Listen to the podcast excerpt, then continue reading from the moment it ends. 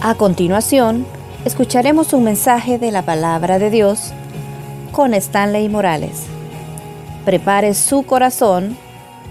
Comenzamos. Pedirle al Señor que nos hable. Padre, te doy gracias en esta noche. De verdad que es un privilegio precioso estar en esta iglesia, estar en este lugar. Gracias por cada uno de los que están. Sabemos que tu palabra nunca va a regresar vacía. Te suplicamos Dios que en esta hora tu Espíritu Santo venga a hacer la obra que tú le has enviado. Tú conoces el corazón de todos. Sabes el estado de ánimo en el que se encuentran. Pero sobre todo Dios, conoces los planes para sus vidas. Por eso te doy gracias en esta noche y te suplico que en el nombre de Jesús tú nos permita, Dios, esta noche recibir la palabra con todo el corazón. En el nombre de Jesús, amén y amén. Cuenta la historia que tres años antes que Dios permitiera que Jerusalén se destruyera, llegó un escritor anónimo a advertirle a Jerusalén y a decirles, viene una destrucción sobre ustedes. Tres años antes, Dios permitió que alguien llegara a Jerusalén y le dijera, Dios va a destruirles. Pero no solamente Dios lo permitió para decirles, Dios va a destruirles, sino para advertirles, si no hay cambios, aún más va a destruirles. Yo quiero decirle algo en esta noche. Lo que vayamos a hablar o lo que usted va a escuchar puede ser Dios tratando de decir a alguien en específico o a todos, si no pones en práctica esto que vas a escuchar, puedes ser destruido. Puedes destruirte. Puedes autodestruirte. Vaya conmigo a la Biblia, a la carta a los Hebreos, Vamos a leer un solo versículo ahorita. Carta a los Hebreos. Carta a los Hebreos capítulo 12, versículo 1. Hebreos 12, 1. Si no anda Biblia, acérquese a un cristiano para que pueda leerla con él. Si no anda Biblia, pregúntele dónde la venden, creo que allá atrás hay. Hebreos capítulo 12, verso 1. Si son de los tecnológicos que andan un teléfono más inteligente que nosotros, pues busquen la verdad. Hebreos capítulo 12, verso 1. Si ve que el que está en la par suya no tiene Biblia, compártala. Compártala, dígale Cristo te ama. Hebreos 12, 1. Si lo tiene, me contesta, ya lo encontré. ¿Lo tiene? ¿Y porque me dice amén? ¿Lo tiene? Ya lo encontré. Ok, vamos a leer el versículo 1. Hebreos 12, 1. Dice así la palabra. Por tanto, nosotros también, teniendo en derredor nuestro tan grande nube de testigos, ¿qué dice? Despojémonos de todo peso y del pecado que nos asedia y corramos con paciencia la carrera que tenemos por delante. Déjenme compartir con ustedes esta noche una reflexión, la carrera de la vida, la carrera de la vida. ¿Cuántos años antes de que fuera destruido Jerusalén Dios les advirtió? Tres. No estoy diciendo que el tres va a ser un número mágico, no. Pero Dios en su infinita gracia y misericordia estaba tratando de advertirle al pueblo tres años antes, debido al estilo de vida que ustedes han tenido, va a venir una destrucción sobre sus vidas. Me alegro ver jóvenes, me alegro ver adultos. Porque lo que vamos a hablar esta noche no solamente es para jóvenes, aunque algún joven pudiera decir a lo largo del mensaje, esto es para mis papás. O algún adulto puede decir, esto es para mis hijos, y mis hijos tienen, ¿va? Pero lo que vamos a hablar, Dios trata a su corazón de advertirle algo. Hay una frasecita que Dios le permite a Pablo decirle a Timoteo, una de las cartas. Específicamente en la primera carta, en el capítulo 3, versículo 1. No lo busque, solo quiero usar esa frase. Palabra fiel, dice. Está diciéndole lo que voy a decirte, Timoteo, es algo tan cierto. Déjeme decirle en esta noche que lo que vamos a hablar es algo tan cierto que lo querramos o no querramos poner en práctica, va a pasar. Yo no sé cuántos de ustedes tienen licencia para conducir o conducen. Y muchos, bueno, aquí en El Salvador usted lo sabe, conseguir una licencia para conducir es algo tan fácil. No necesita aprender a manejar para que se la puedan dar. Mucha gente tiene licencia para conducir y ni siquiera saben cómo encender un vehículo. Pero aquellos que tienen una licencia quizás no saben las reglas de tránsito. De repente un policía de tránsito lo detiene y le dice, usted ha infringido la ley. Usted puede decirle, pero yo no sabía que no había que cruzar. Aunque estaba la gran flecha, yo no sabía. Pero el policía le va a decir, ah, usted no sabía. El que usted no la sepa no significa que no se tenga que aplicar la sanción. El que usted, joven, o usted, hermano, no conozca a plenitud todo lo que Dios espera, no significa que Dios va a decir, no, hombre, si él no lo sabía, porque a todos nos ha sido dado un manual donde podemos encontrar qué es lo que Dios espera. ¿Por qué la carrera de la vida? Si usted observa al escritor a la carta a los hebreos, no se sabe quién es, no se sabe si fue Pablo o quién escribió, pero está diciéndole algo a la iglesia de los hebreos y está comparando la vida cristiana con una carrera. Yo no sé a cuántos de ustedes les gustan los deportes, aunque en el rostro les veo que tienen cara de atletas todos. Algunos compiten hamburguesas, pupusas, pero compiten en algo. Pero lo mejor para una competencia siempre es ganar. Aunque a usted le digan, no, si lo importante es competir, no, si nadie se acuerda del segundo lugar, nadie se acuerda del que no llegó. Aunque usted esté estudiando y le digan, no, hija, si lo importante es competir, no, si usted bien sabe que usted va desgarrado, porque le ganaron y en la primera, si en la elección le ganaron. Pero el ganar para una persona simboliza algo tremendo. Para un joven, ganar por las venas no corre sangre cuando gana, corre fuego, porque estallan, explotan, y aunque usted quiera aparentar humildad, usted ganó, aunque sea ganó la medalla de cuero, pero ganó algo, usted trata, hoy las redes sociales lo permiten, publicar una foto de todos los ángulos. Y trata de hacer comentarios, crea hashtag con lo que usted ganó. Todo mundo usa Instagram, usa Snapchat. Usted sube la medalla. ¿Y eso qué es? Ah, una medallita que me gané. Porque ganar simboliza algo tremendo. Hay padres, acá hasta ahora. Y cuando uno de sus hijos o sus hijos obtienen lugar o premio, usted no cabe. Usted se quisiera levantar y gritar, esa es mi hija. Pero cuando hay una sanción o hay una pérdida, los padres quizás quisieran decir, tengo que decirte la verdad, sos adoptado, vos no sos mi hijo. Porque la pérdida a nadie le gusta. Yo creo que a todos le gusta ganar. Exactamente Dios nos hizo de esa forma. A todos en algún momento nos encanta competir. Quizás no porque vayamos a ganar algo, pero a veces los hijos nos hacen a los padres que compitamos. Escogen a su hija para candidata de reina y gana, Dios guarde, no es nada mi universo, pero pierde. No, ahí es peligroso, tiene que llamar a la humo. Una mamá que su hija pierde en una competencia de coronación para reina, no, abárrenla, porque eso es peligroso, porque a todos nos gusta competir. Por eso el, el escritor a la carta a los hebreos dice, la vida cristiana es como una carrera todo mundo ve lo fabuloso. Bueno, el fútbol. ¿A cuántos de ustedes les gusta el fútbol? ¿Cuántos son del Barça? ¿Cuántos son del Real Madrid? La Biblia dice que mi Dios es real. Pero bueno, este. Con esto del fútbol hay una emoción. ¿Por qué? Porque el Barça va a ir a la final de la Champions a verlo en televisión.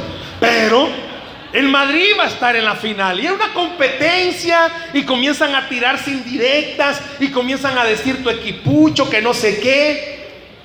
Pero a todo mundo le fascina cómo juega Messi, cómo juega Ronaldo y comienzan a ver que este es el mejor, que no sé qué. Pero nadie quizás ve lo que está en la preparación de estas personas. Cuando el escritor sagrado permitió que estos versos aparecieran, era con el propósito que no solamente el que escuchaba, sino que el lector comprendiera. ¿Por qué están comparando la vida cristiana como una carrera? Porque lo primero que puede venírsele a alguien en una carrera es ver a alguien en una pista y al final una meta. Pero antes de todo eso tiene que haber algo que a nadie muchas veces le llama la atención, que es la preparación. Los que están estudiando, qué galán que Dios permitiera que se inventara no ir a los centros escolares o a las universidades, sino que todo fuera online. Yo no sé cuántos dirían amén a eso. Es más, que los parciales, los que están en la universidad, solo fueran de sí, no. Y no tuviera tanta complicación. ¿A quién de ustedes adultos le encantaría que los trabajos fueran de esa forma? En casa. Que usted tuviera, bueno, es más, no tuviera que salir de su hogar. ¿Cuántos jóvenes están aquí esta tarde que pagan por no levantarse? Porque sufren porque cada día que tienen que levantarse es una situación tan difícil. Pero no les ponga dinero en la mano porque son las personas más alegres del mundo. A todo mundo nos encanta. ¿A quién no le gusta el dinero? ¿A quién no le gusta el dinero? A todos nos gusta. ¿Por qué? Porque podemos adquirir algo. Más a la edad de los jóvenes, porque ya andan ahí de simpaticones con alguien, quiere comprarle algo, aunque sea de las rosas que ven en las esquinas pero le quiere comprar algo, quiere lucirse, pero nunca, muchas veces le gusta sacrificarse. Por eso el escritor le dice al lector, la vida cristiana es como una carrera. ¿Por qué? Porque hay que prepararse. ¿Y prepararse en qué? Yo sé que a lo largo, bueno, no sé cuántos años tienen de ser cristianos, no sé cuántos tienen de venir a la iglesia y han oído que hay que leer la Biblia, que hay que orar, que hay que congregarse, que hay que ayunar, que hay que dejar de pecar, que no sé qué, que no sé cuánto. Y muchas veces surge la pregunta, ¿y para qué? Los jóvenes que están acá y que sus padres son cristianos, muchas veces se preguntan, ¿y para qué tanto orar si mi mamá sigue siendo la misma brava? Ella no cambia. ¿Y para qué ir tanto a la iglesia si mi papá sigue siendo el mismo? En la iglesia es uno y en la casa es otro. En la casa se le sale lo diablo a mi mamá y en la iglesia se le sale lo angelical. ¿Para qué orar tanto? Yo trabajo con jóvenes y uno de ellos me dice un día, sabe que yo no entiendo algo de mi mamá. Mi mamá en la iglesia es la hermana y en mi casa es la ogra. No es que se convierta en verde, me dice, pero solo eso le falta.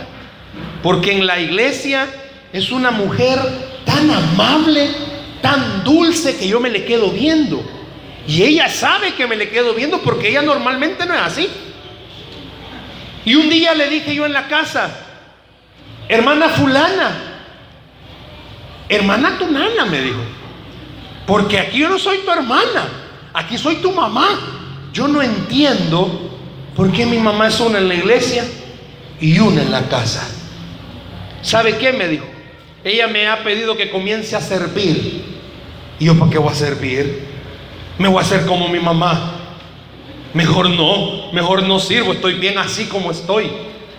Saben, jóvenes, que en la carrera que tú tienes por delante, el apóstol, el escritor dice que hay que despojarse de dos cosas.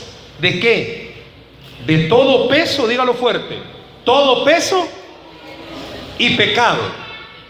Vale, pero la cuenta de tres, uno, dos, tres, todo peso y pecado. Quiere decir que no es lo mismo. Hay que despojarse de dos cosas. Para tener triunfo en la carrera que tú tienes, yo no te estoy diciendo, todo te va a ir bien. Pero ¿Cómo está el rostro del que está a la par tuya? ¿Lo puedes ver un momentito? No me veas el mío que ya me lo viste un buen rato. Mira el rostro que está a la par suya, por favor. Va, pero ya estuvo, hermano. Usted esta vez le está tirando. Ya, ya estuvo. Fíjese algo. Hay muchos cristianos, yo no sé cuántos esta noche habrán así, que, ¿cuántos son bautizados en agua? Levanten su mano. Pero sabe que hay muchos cristianos como que han sido bautizados en jugo de limón. Un rostro tan agrio que tienen, pero no se ríen para nada. Dios le bendiga, hermana. Dios le bendiga. Hasta miedo le da ir a saludarla. Claro, la vida cristiana es una vida muy difícil, porque alguien me puede decir, pues si usted no sabe los problemas que yo tengo, tiene toda la razón. Le voy a decir que usted tampoco sabe lo que yo tengo. Pero he llegado a entender y comprender algo. ¿Por qué la Biblia dice que el corazón alegre? ¿Qué dice? Ahí está la respuesta. Quiere decir que todo rostro amargado algo tiene en el corazón. Por eso el escritor dice, despójese de todo peso. ¿De qué peso se está refiriendo? ¿Cuántos jóvenes hay aquí que viven en hogares que quizás solo ustedes son los cristianos? O tus papás también son cristianos, pero de plano que en la iglesia son cristianos, pero en tu casa no. Tengo muchísimos, muchísimos años de trabajar con jóvenes y siempre ha sido como el máximo denominador siempre. Es una lucha para un joven llegar a comprender por qué hay que tener una vida en la iglesia y por qué hay que tener una vida en la casa. ¿Se han fijado que aquí no es difícil decir Dios le bendiga? Aquí no es difícil que un joven le dé el asiento a otra persona. Pero en la casa, también me viene a la mente un joven que me contó una anécdota del papá. Él en la iglesia es tan servicial que anda consiguiendo el asiento a todo mundo. Pero en la casa una vez la esposa quería sentarse y ella le dice, anda, tráeme una silla. Ay, vaya a traerla usted, hermana. Y se quedó pensando, ¿por qué en la iglesia él puede ser tan así? ¿Y por qué en mi casa no puede ser tan así? La vida, ¿por qué el escritor la está comparando como una carrera? ¿Por qué está diciendo despójese de todo? Yo puedo preguntarle en esta noche, en la vida cristiana que usted está viviendo, Habrán cosas que usted tenga que despojarse que no le están permitiendo vivir su cristianismo. No hemos entrado al pecado. Hay cosas que le están impidiendo de verdad ser feliz. Hay cosas que de verdad le están robando el gozo. ¿Cómo son los jóvenes ahora? Quizás ustedes no, pero conocen jóvenes que hagan lo que hagan Trae a alguien que se cuelgue, que se guinde, que se tire de cabeza y no se ríen. El hermano que dirige la alabanza quizás se galilla y hace todo y los jóvenes. Vamos a aplaudir. Es un grito de júbilo. ¿Cuántos están alegres? Una sonrisa. Y hay adultos tan llenos de chispa, tan dinámicos. Hay ancianos tan llenos de vida. Y uno se pregunta, ¿qué habrá pasado? A estos jóvenes los botaron seguido de la cuna cuando chiquitos caían de frente siempre. ¿Qué les ha pasado? ¿Se ha fijado? Viene un joven a la iglesia y de repente viene alguien que le llama la atención, cambia radicalmente. Pero no viene su príncipe. ¿Qué peso tendría usted que despojarse de su vida para poder decir, estoy corriendo la carrera? Le hago una pregunta. ¿Cuántos están cansados de vivir?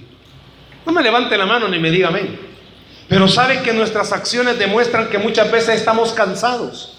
Hermanos, hagamos algo, póngase de pie. Vamos a hacer algo, nos vamos a ir todos para...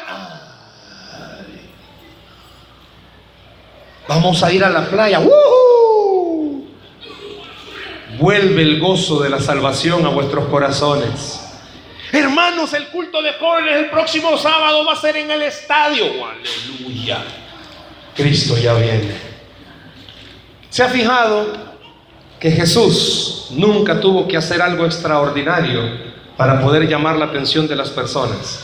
Siempre tuvo que hacer lo mismo. ¿Qué? Hablarles de la palabra. ¿Qué peso hay sobre tus hombros que te están impidiendo la carrera. ¿Conocen ustedes jóvenes que casi no vienen a la iglesia? ¿Conocen jóvenes que casi del Señor no quieren saber nada? ¿O eres tú acaso uno que estás aquí hoy porque ni modo, o sea, te dijeron que si no venías, no había mesada? ¿O vas a planear una salida de pupusas y es como, no, pues sí, el Señor me ha mandado, una voz celestial que me habló. Pero si no hay muchas veces algo extra, pareciera ser que hay un, un peso. Y hoy que, hoy, hoy te viene esto, no está diciendo dos cosas al mismo tiempo, dice, despójese de qué? Todo peso y pecado. Porque la carrera que tú y yo tenemos, bueno, ¿cuántos de ustedes han sentido tristes más de alguna vez? Decepcionados. ¿Cuántos adultos, cuántas esposas andan tristes muchas veces porque problemas con el esposo, problemas con los hijos? ¿Cuántos esposos andan tristes? ¿Por qué? Problemas con la esposa, le quieren meter a la suegra en la casa, problemas con los hijos, o sea, problemas de todo tipo. Y muchas veces son cosas que te impiden correr. Si yo te hiciera esta pregunta esta tarde, ¿qué cosas hay sobre tu vida que te están haciendo que te canses? Hay algo que muchas veces nos estorba. Yo no sé cuántos se van a identificar en esto. ¿Cuántos, pudiera ser la pregunta esta tarde, tienen un problema serio de relación? Sea con tus padres, sea con Dios o sea contigo mismo. Lo voy a decir en otras palabras. Venís a la iglesia y sentís lo mismo. Y muchas veces hasta salís peor, enojado con la gente. Tú venías ese día alegre, le hablaste a alguien, no te habló, ve, te sentís mal, en tu corazón. Yo no sé cuántos jóvenes hay aquí esta tarde que hay un problema serio porque tus papás mucho molestan, mucho hostigan y muchos están como, ¿y qué estás haciendo? Y quizás tú estás hablando con alguien, ¿verdad? Silencio en la casa y estás con el teléfono. Pero bueno, los jóvenes ellos no necesitan tanta concentración, están viendo tele y están chateando. Tienen una agilidad en los dedos tremenda. Y en muchos quizás ni cuenta se dan dormidos, están. Y de repente tú sentís silencio y dices, mi mamá se fue en el rato. Pero a los minutos sentís en la nuca una respiración. Y es tu mamá la que está allá atrás. ¿Qué está haciendo, niña? ¡Ay, qué! Porque siempre pareciera ser que tus papás están tan encima tuyo es más, tener 20 años y mamá puede ir al baño. Bueno, si se ríen quizás porque hay alguien así, va. Ya tiene 20 años, ya la anda pretendiendo a alguien y es como tu papá, es, mamá, papá, queremos ir al cine, ahorita está Civil War y queremos ir a verla. Vaya hija, con confianza, llévese a la abuelita. Mamá, ¿y qué va a hacer la abuelita? Ay, la mamá es Capitán América. Y a veces quizás eso puede dar risa. Pero llega un momento en el que los jóvenes el gran peso que tienen para su vida espiritual son sus papás. Porque no te creen. Y de verdad vas a la iglesia, semejante malcriado.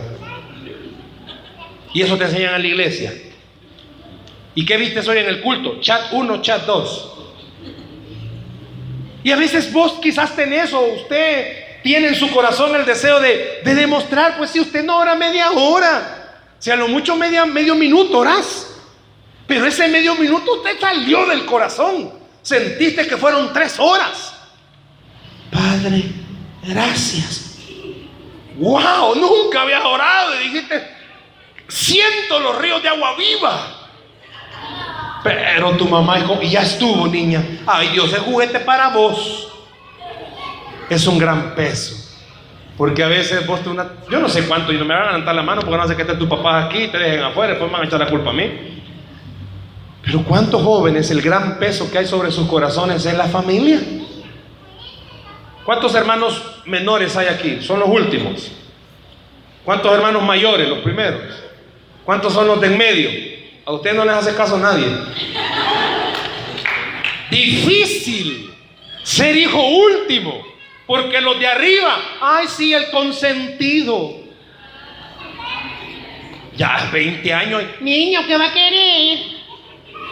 Y es cierto, los de en medio, el problema de los hermanos de en medio, con mucho amor les voy a decir esto, ustedes son los tlamemes de los mayores y los tlamemes de los menores. A ustedes, los de en medio, lo hacen hacer todo. Te quejas. ¿Y por qué a mi hermano lo dejas? A... Cállese, niña malcriada. Y el chiquito. Todos sufrimos. Yo no sé cuántos papás hay aquí que tienen problemas con relación con sus hijos. Porque muchas veces, para usted el peso que tiene que quitarse, no estoy diciendo sean sus hijos, abandónelos, tírelos, no sino que lo que estoy diciendo es la crianza de ellos. Usted les hable como les habla, entiendan, los jóvenes hablan chino. Si no vea cómo escriben, escriben tan raro con unos sus mensajes y códigos. Y uno dice, ¿y este qué le pasó? Pero se entienden. Dos dedos ya saben qué es. El hashtag ya saben qué significa. Y la mamá, me si apenas puede encender la tele y agarra un teléfono inteligente más que ella, va. y la niña, te voy a enseñar, mami. Usted, mamá, lo que no sabe que su hija ya le bloqueó el teléfono. Pero ese mensaje de otro día. Los padres, el peso, jóvenes. ¿Sabían que nosotros los hijos somos pesos para los papás? Porque es difícil, y más a ustedes que ya le veo el rostro comen galán. Y el papá, ¿y cómo voy a hacer? Ayer fui al súper para la quincena y ya no hay nada. Y ustedes los jóvenes, bueno, si no, ¿cómo me regaña? Y si cómo me regaña, ¿qué quiere que haga? Gran peso que hay que quitarse. Espiritualmente hablando, yo creo que todos los que estamos aquí en esta hora, uno de los grandes pesos que hay que quitarnos y estoy hablando espiritualmente, no del pecado, es el hecho de saber qué cosas hay en el corazón. ¿A cuánto nos han dañado? Amistades. Tu mejor amiga te engañó, te quitó al novio. Y ella te decía, yo te lo voy a conseguir. Ah. O tu mejor amiga se hizo amiga de tu peor enemiga. Madurar. ¿O cuántos padres hay aquí que tienen problemas en su corazón? Porque, pues sí hay problemas. El hogar no es como muchas veces se pinta. Dice alguien que cerrada la puerta de la casa comienzan a pasar cosas que solo en la película del aro se veían. ¿Quieres saber cómo es un cristiano de verdad?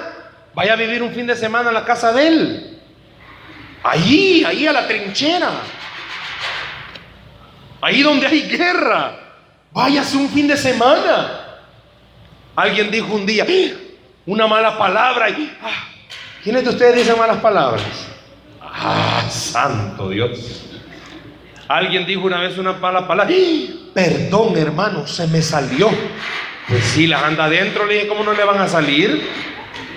Yo no sé cuántos de ustedes enojados, adultos y jóvenes, tienen complejo del Capitán América o de Iron Man, andan pegándole a todo. Le pegan a las paredes, a las puertas. Papás, ¿cuántos de sus hijos a ustedes jóvenes cuando andan enojados llegan a la casa, tiran las cosas, le pegan al chucho, sale volando el pobrecito, se van al cuarto? No te digo que tiras la puerta porque te la quitaron una tu cortina te han puesto. Te tiras a la cama y agarras la almohada como que si fuera alguien y comenzás a pegarle agarras el teléfono para hablar con el psicólogo de internet que es el Facebook, comenzás y pones un estado, maldita vida. Y comienzan todas tus amistades. ¿Qué te pasó? Contame, contás conmigo. Y comienza una línea de conversación de media hora. Y tus mejores amigas. Ya te dije, no le hagas caso a tu nana. Salite aquí en mi casa cabeza. Después de tres días el muerto de jóvenes. Y la mamá de tu mejor amiga le va a decir a tu mejor amiga, mira, esta come más que vos. Y esta bicha que piensa que qué, ayúdame a vivir. Libras de amor. ¿Qué peso hay sobre tu vida que tienes que quitarte? Hermano adulto, a veces hay problemas de relación en el matrimonio, que eso no podemos evitarlo. ¿Y usted cree que sus hijos nos han dado cuenta? Ah, es que en el cuarto nos encerramos. Pues sí se encierra, pero hoy en todo. Si es más, cinco casas abajo, la niña va a la tienda y le dice, están peleando tu papá. Porque ya la oyeron. Toda la comunidad lo sabe. Es más, Código 21 llega a su casa porque es el escándalo de la colonia. Muchísimas veces nosotros, los cristianos, tenemos un peso que ni siquiera nos hemos dado cuenta que lo andamos cargando. Si no, con mucho respeto quiero decirle esto. Veámonos el rostro todos los días en la mañana. ¿Qué rostro andamos? ¿Qué tipo de rostro? ¿Con cuál rostro se levanta usted? Hoy hablábamos al inicio, antes de comenzar, muchos adolescentes, muchos jóvenes, varones, andan como que si tuvieran un periodo menstrual pero andan raros. Y adultos igual. Y la esposa le dice, andas en tu día, porque yo no sé cuántos esta noche se van a identificar. ¿Saben cuál es el peso que muchas veces andamos? Es el carácter. ¿Cuántos de ustedes tienen problemas? No me levante la mano. ¿Cuántos de ustedes tienen problemas de bipolaridad? Cinco minutos. Y a los cinco minutos no me hables. Y a los otros cinco minutos, hola, ¿qué tal? Están enfermos. Se cayeron cuando chiquitos de la cuna y solo de frente pegaban. El carácter es un peso que hay que quitarnos. Y muchas veces, hermanos, eso nos roba la bendición. Joven, estás joven. ¿Cuánto joven hay aquí? Pero a veces son abuelitos Venite, vamos a jugar. Venite, vamos a caminar. Vamos a comer. ¿A dónde? No, hombre, si en mi tiempo me decían vamos a comer, yo ya estaba en el puesto sentado. No importa dónde era. Se nos ha perdido el dinamismo. Jóvenes, vamos a cantarle al Señor. Vamos a orar. ¿Dónde está ese dinamismo que tendríamos que tener? Muchas veces andamos un peso dentro de nosotros. ¿A cuántos de ustedes les daría pena que los oyeran cantar? Claro, en el baño todo el mundo canta. Y ahí solo su familia lo aguanta. Yo no le estoy diciendo aquí póngalo, hermanos. No, los vidrios están caros, hermanos. Pero cántele al Señor. Alegre su corazón. Dice que el corazón alegre hermosea el rostro. Yo le puedo hacer una pregunta con mucha confianza. ¿Cuántos tienen problemas? Nadie. Gloria a Dios. Denme la clave. ¿Cuántos tienen problemas? Yo tengo problemas. Y usted puede hacer dos cosas con los problemas, que es el peso. En buen salvadoreño, hacerse el suizo, hermano. Y su problema, o enfrentarlo. Y este pasaje dice, despójese, es decir, enfréntelo. ¿Qué problema tiene? ¿Cuántos jóvenes no quisieran que sus papás vinieran a la iglesia, pues? ¿O cuántos adultos no quisieran tener a su hijo aquí? Quizás no va a ser, ¿verdad? Un gran cristiano de la noche a la mañana que cuando nomás venga va a entrar llorando, sus manos en alto, que a veces los papás quisieran eso, que los jóvenes fueran, pero tan consagrados que al momento de oración se tiraran al suelo. Son jóvenes y les da pena y más si a veces están ahí entre sus amigas y tiene una más carnal que la otra, están orando y riéndose. Están, son jóvenes. Los varones, yo siempre he dicho esto, meta a dos mujeres o dos jovencitas en un cuarto y enciérralas media hora. Al sacarlas, las dos se pueden la vida entera de la una y de la otra. Y salen bien amigas, y nos vemos, y chateamos, y salud. Pero meta dos varones en, en el mismo cuarto media hora. Lo primero que van a hacer,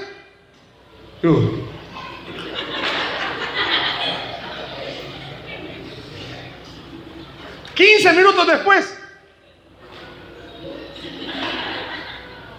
Y después de la media hora, Y cuando se despiden, Ni saben cómo se llama. ¿Sabían ustedes que muchas veces el peso que tenemos es eso? No tenemos con quién hablar. Si amigos no hay, tu mejor amigo es tu chucho y él no te contesta. Y ahí lo chinean y hablan con Lucky. Lucky, vení, le cuentan todo a Lucky. Y Lucky lo único que hace es. Sí, Lucky, vos sos el único que me entendés. Gran peso, ¿verdad? O los esposos. ¿Con quién habla? Si habla con la esposa, le pega. O la esposa, si habla con el esposo, no le entiende. Media hora comienza a hablar la esposa y el esposo. Y el esposo va a ir, mira, quiero hablar, quiero hablar. Y la esposa, vaya, hablemos. Y media hora y no le dice nada. Tenemos problemas de relación. ¿Qué es el peso que anda usted sobre su vida? Quiero decirle algo. La segunda parte que el apóstol dice, que el escritor, y despójese también del pecado. Hay cosas sobre nuestra vida que pueden ser resentimientos, amarguras, falta de perdón, intolerancia, pero también algo que se llama pecado. Y eso es una carga difícil. Como jóvenes luchan todos los días con tentaciones de todo tipo, de todo tipo. Y los adultos también. Luchamos con tentaciones de todo tipo. Quizás en los varones puede ser, sea joven o sea adulto, la misma. Va por la calle el esposo quizás manejando y de repente viene una creación de Dios y no haya cómo hacer para ver a la creación de Dios. Y hasta forma ha agarrado y comienza a verla. Otros, una vez me recuerdo en una iglesia, y esto es cierto, un joven estaba orando y en la oración decía, Señor, ya te dije, dame a la fulana. Yo sé que no es cristiana, pero dame a la fulana. Hagamos un trato. El alma para ti y el cuerpo para mí. Esa era la oración sincera de él, porque esa era su lucha, esa era su tentación y caía siempre y el problema era, me contaron que todos los meses oraba, pero por una distinta. Porque él había malentendido. Amarás a todo mundo. ¿Qué tentaciones son con las que luchas, joven? La crítica. Los jóvenes son buenos, más que todo quizás las chicas. Para la crítica. Viene una jovencita por primera vez, se la escanean. Viene el siguiente sábado, Trae la misma falda, mira. Escaneada. Los varones les da igual, venga con la misma ropa si los varones la misma ropa usamos. Véanse la mayoría de varones, su camisa preferida y su pantalón preferido. Y la mamá, pero hijo, si esa todos los días te la pones, es que huele a mí. Esposas, sus esposos en casa, no me va a dejar mentir. Un chorcito, el mismo chorcito todos los días, y rojo. Y la misma camisa y la esposa brava y que no tenés más camisa, viejo. Sí, pero a él le gusta esa con el hoyo en la panza. Esa es su camisa. Pero todos sufrimos de algo. Tentación en alguna área. No me diga que no. Porque dice la escritura, si decimos que no hemos pecado, ¿a quién hacemos mentiroso? A Dios. Le hago una pregunta, levante la mano los que pecaron hoy sábado. Yo la voy a levantar, hermanos. No os engañéis, dice la Biblia. Hermano, se va a ir al infierno. No, hermano, todos fallamos de pensamiento. Somos criticones. Si yo le pidiera que levantara la mano a los que critican, ay Dios, hermano, ya me están criticando varios. Gracias, hermana, por ser sincera. ¿Cuántos fallamos? Todos. ¿Qué quiero decir esto? Escuchen, para ir finalizando. La carrera cristiana es una carrera donde usted compite. ¿Sabe contra quién compite? Contra usted mismo. No compite con nadie más. Aquí no se trata quién llegó primero. Aquí se trata de saber llegar. Aquí no se trata que el que llegue primero le dan el mejor premio, no. Aquí se trata que todos podamos llegar al final. Y para eso esta palabra viene y dice, Dios sabe que es difícil ser joven, a joven adulto, adulto y ya más para allá. Dios sabe que es difícil. Dios sabe que cada etapa tiene su dificultad. Dios sabe que no es fácil con los problemas financieros, de relación, una enfermedad en casa, una adicción en el hogar, no es fácil. El carácter, cuánto hijo está resentido con la mamá o con el papá, porque no vive con los dos, vive con los tíos y el tío ni vive ahí.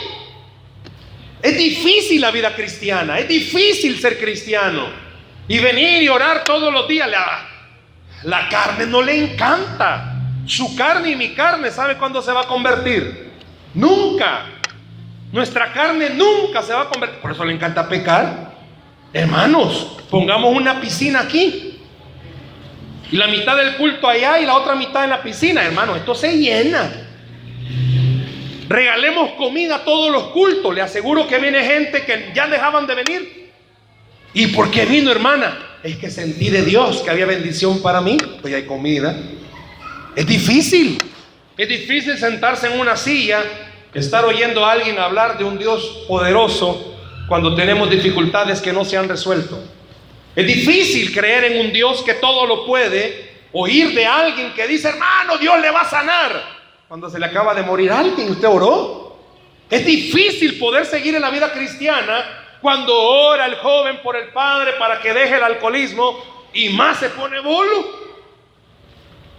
Es difícil cuando un adolescente se da cuenta que el papá tiene un hijo por otro lado. Es difícil para una esposa Estar escuchando a alguien hablar del amor de Cristo cuando en su esposo siente que no le cala nada. Ya hizo de todo. Ora por él, le impone manos, le da racumín y nada. Le es difícil. Por eso el escritor dice, corra, corra la carrera, pero despójese de todo, peso y del pecado. Pero hay una palabrita, corra con paciencia. Dios tiene un plan para cada uno. Los jóvenes, ¿cuál es el plan de vida que tú tienes? ¿Cómo te ves de aquí a cinco años? Más viejo, yo sé. Pero ¿cómo te ves de aquí a cinco años? ¿Cómo se ven las parejas de aquí a cinco años? ¿Cuánta esposa le dice, Señor, cambiámelo por otro? ¿Cuánto joven ve eso y ya no cree en el matrimonio y dice, no, para ser como mis papás mejor me quedo así. ¿Cuánto joven dice, cuando yo tenga mis hijos no voy a tratar a mis hijos como me tratan a mí? Quiero darte una mala noticia, los vas a tratar peor, porque eso ya va en fotocopia. No has visto otro estilo de crianza. El grito es la forma en que tu mamá te pone en estalla. Ya cuando le ves a tu mamá sacarle humo de las orejas y nariz, ya te afligís. No, con mis hijos no voy a ser así. Ay Dios, hijos. Por eso el escritor dice, corra con paciencia. ¿Por qué? Y termina el versículo diciendo, perdón, me voy a adelantar solo con el versículo que sigue en el 2. Puestos los ojos en Jesús. Corra de tal forma que lo único que usted vea sea Jesús allá adelante. Él sabe lo que usted está pasando en este día. Él sabe el estilo de vida que usted tiene. Lo difícil que le es ser cristiano. Pero también Dios sabe que Él tiene lo que usted necesita para correr esta carrera. Sea lo que sea, que sea el peso que tenga que despojarse o el pecado que tenga que dejar, puesto sus ojos en Jesús, el autor y consumador de la fe. Dice la Biblia que al que cree, todo le es posible. ¿Por qué no le da un aplauso al Señor, por favor, esta noche? Dele fuerte ese aplauso al Señor esta noche.